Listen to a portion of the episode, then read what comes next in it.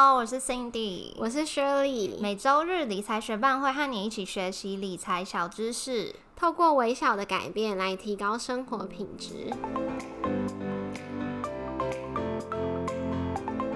在节目开始之前，我们想要先感谢支持理财学伴的听众。今天我们要分享的不是 Apple Podcast 上面的留言，而是另外一件让我们很惊喜的事情，就是我们发现有学伴透过我们 Show Notes 里面 First Story 的赞助连接支持这个节目。这一位支持理财学伴的听众，他的名字叫做 Sean。Sean 在五月三十一号成为了第一个支持我们的学伴，非常感谢尚愿意支持我们。除了上以外，我们上个月也收到了 Vivian 还有大理小姐的赞助。目前我们所收到所有赞助的费用，都会拿来作为我们营运这个节目的资金，像是我们网域的费用啊、网站主题等等。收到赞助，让我们最开心的事是知道我们所做的内容是对你们真的有提供到价值的。所以谢谢正在收听的你，节目准备开始喽。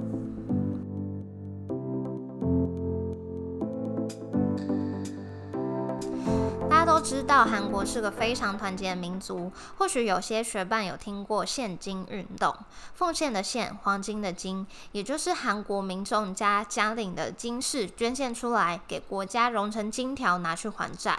那造成这个现金运动的缘由，就是韩国在一九九七年的时候宣布破产。分秒必争就是以这段韩国破产历史为主题而改编的电影。那韩国破产其实是属于亚中金融风暴的一部分。然而，亚中金融风暴这段历史在电影中并没有被演出来。因此，今天想跟学伴们聊聊一九九七年由泰国开端的这场风暴，再分享我们对这部电影的看法。如果你对《分秒必争》这部电影的历史背景有兴趣的话，就继续听下去吧。一九七零年代开始，亚洲有四个经济体：韩国、台湾、香港、新加坡。透过低廉的劳动力发展劳动密集型产业，吸引了大量的国外资金，经济发展突飞猛进。这四个经济体被称作是亚洲四小龙。到了一九九零年代，亚洲四小龙这些劳力密集型的产业转移到了其他经济体，像是印尼、泰国、马来西亚。菲律宾这些新兴市场同样吸引着各地的资金，经济繁荣的盛况可以避免亚洲四小龙，因此他们就被称作为亚洲四小虎。在经济高速发展的时候，泰国为了加速金融自由化，开放了资本管制，大量的资金灌注到泰国市场，泰国的股市、房地产都有过热高估的现象，企业的外债也逐渐攀升。当时泰铢采取固定汇率制，跟美元挂钩。在一九九五年开始，美元升值，泰铢也联动了升值，导致泰国的出口竞争力下降。这时候，有一位汇率投机家乔治·索罗斯，他看上了泰国脆弱的经济体制，准备大赚一番。这位索罗斯有个别名，叫做“金融大鳄”。在这次一九九七金融风暴之前，他就曾经在一九九二年做空英镑，导致英格兰银行，也就是英国央行破产。回到一九九七年，索罗斯嗅到了机会。他看准泰国本身的经济基本面不佳，他经营的量子基金决定发动狙击，做空泰铢。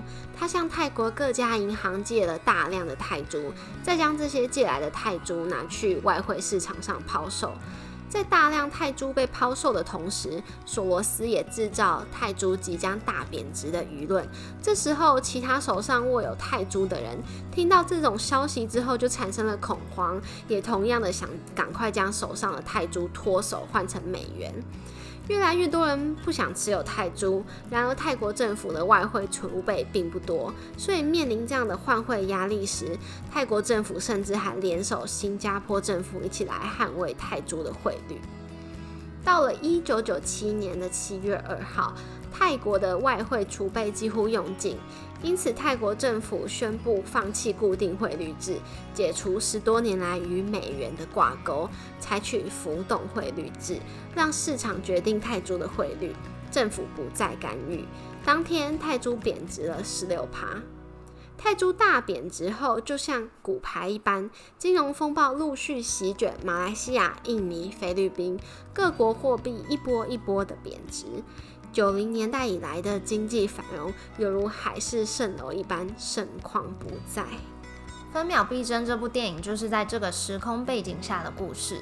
当时韩国表面上经济欣欣向荣，首尔街头都挂着布条庆祝韩国加入了 OECD，也就是经济合作暨发展组织。大肆宣传韩国成功加入了富国俱乐部，要升世界第十一大经济体，人均 GDP 超过了一万美元。八十五趴的民众认为自己是中产阶级。这段期间的高速发展，甚至还被称作是汉江奇迹。然而，一九九七年开始，风暴正悄悄来袭。当年的一月二十三日，韩宝钢铁工业公司，也就是当时韩国第二大钢铁公司，由于它无力偿还债务而宣布破产，成为第一间倒闭的财阀。电影中有一个白板列出各个韩国大公司，他们都在短短几星期内一间一间的倒闭，在白板上被划线删除。韩国的经济受到了重创，失业率急速攀升，政府、银行、企业都无力偿还债务，外汇危机导致韩元严重贬值，股市下挫，信用平等被调降。曾经被誉为亚洲四小龙之一的韩国，就在1997年12月3日宣布了破产，与国际货币基金组织 IMF 签署援助协议，总援助金额总额为五百五十亿美元。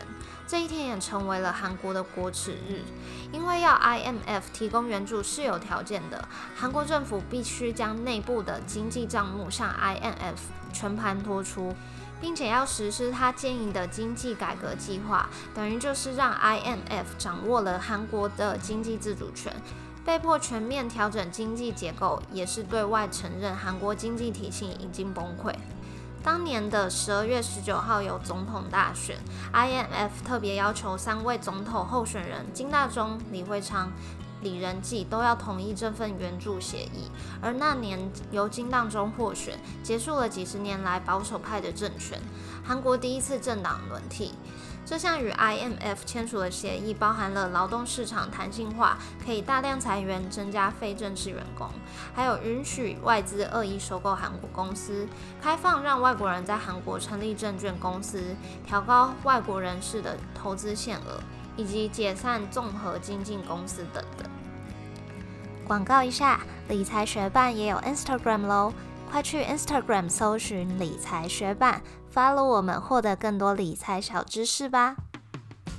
一九九七年，韩国宣布破产后，分别从 IMF、世界银行、亚洲开发银行取得贷款。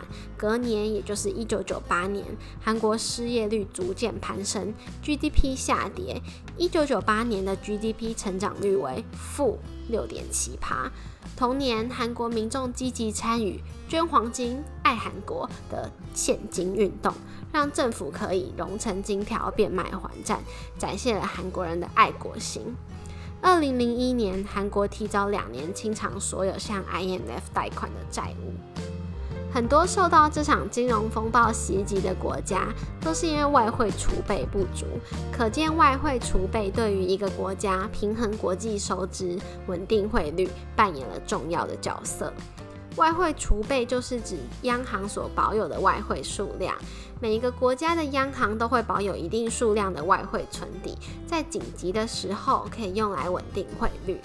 外汇不仅仅限于外币现金，还包含外币的存款、支票、本票、汇票，以及可以兑换成货币的有价证券，例如公债、公司债、股票等等。广义而言，央行保有的资产中，以外汇计价的现钞、黄金、债券等等，都可以作为是外汇储备。截至二零二零年三月份为止，外汇储备前五名的国家分别是中国、日本、瑞士、俄罗斯、台湾。那看完《分秒必争》这部电影，最有印象的画面是什么？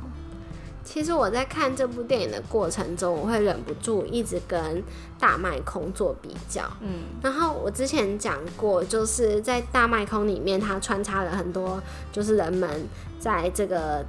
经济泡沫膨胀的过程中享乐的片段嘛。但是它虽然他们要呈现的是人们好像被蒙在鼓里啊，然后就在不知情的情况下就受害了。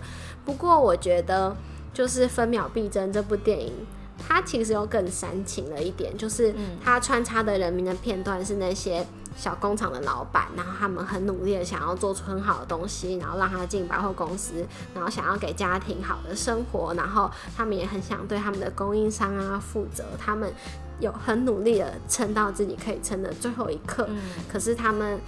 的努力上进还是没有办法抵挡这大环境的变化，所以在看这电影的时候，就会再更感慨一点，然后更觉得嗯，有那种叫怜悯怜悯之情嘛，就是情绪会被牵动到一点。对我自己也是对那个小工厂的老板那段故事比较有感触，因为到风暴的后面，其实很多人都还不出钱。然后很多人也互相欠彼此钱，那后来那个老板拿了一张跳票的支票交给另外一个工厂的老板，结果后来收掉收到空头支票，那老板就自杀了。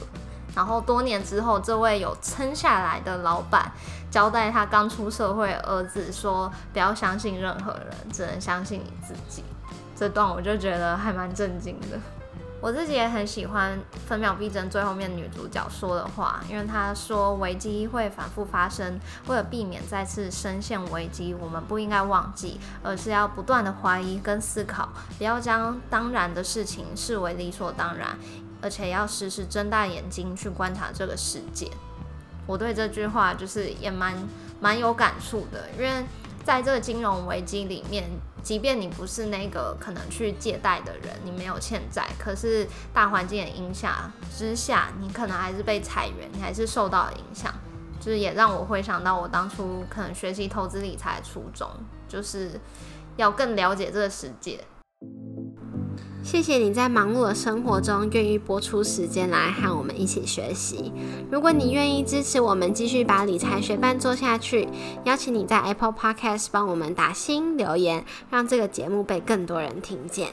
如果你身边有想一起学习投资理财的朋友，欢迎你将理财学伴分享给他们。我们的网站上会有文字版整理，如果想要收藏或是回顾，欢迎你上去看看。网址是 moneymate 点 space 斜线分秒必争，拼法是 m o n e y m a t e 点 s p a c e 斜线分秒必争，币是钱币的币哦。也可以从节目简介中找到我们的网址。理财学伴。我们下次见，拜。你应该知道，就是我们提到的三个有赞助我们的学伴，其中那个大理小姐是我妈吧？我知道啊，谢谢阿姨。因为我之前不是一直跟你说，就是我妈在。鼓励所得税那集，听到我们开玩笑说可以赞助我们的时候，嗯，他就自己拿着手机，那跑来问我说要怎么赞，对，要怎么赞助我们？然后那时候就想说不用吧，然后我就把它挡掉。然后他就说，因为那时候还没有其他人赞助我们，然后他就说他很想帮我们开一个好彩头，嗯，然后，但是我就让他先不告诉他怎么操作，然后。就是前几天，就我登录那个后台，发现居然已经有两笔赞助了，然后我就跟他说，因为我除了跟你讲以外，我会跟他讲，因为他就很支持我们这节目啊，然后他当然就很开心，然后也说，哦，他真的很想赞助我们，所以他回家之后，对我就帮他操作，他真的是节目的。该说他是头号粉丝还是三号粉丝，反正他是第三个赞助的。那你知道家里有一个粉丝的感受是什么吗？我不知道，因为我家没有。就是会在无预期的情况下，一直听到自己的声音在旁边 播放。哦。对啊，然后前几天有亲戚来我们家吃饭，然后他就播给大家听。好好奇怪哦。那你你在你在现场？我就是赶快逃走啊，觉得很尴尬哦。不过我有被他训练的，越来越习惯听自己的声音了。嗯，太棒了！期待我们节目会有更多的赞助。如果有听到这边的学伴们，记得赞助连接在我们的简介跟 show notes 里面都有哦。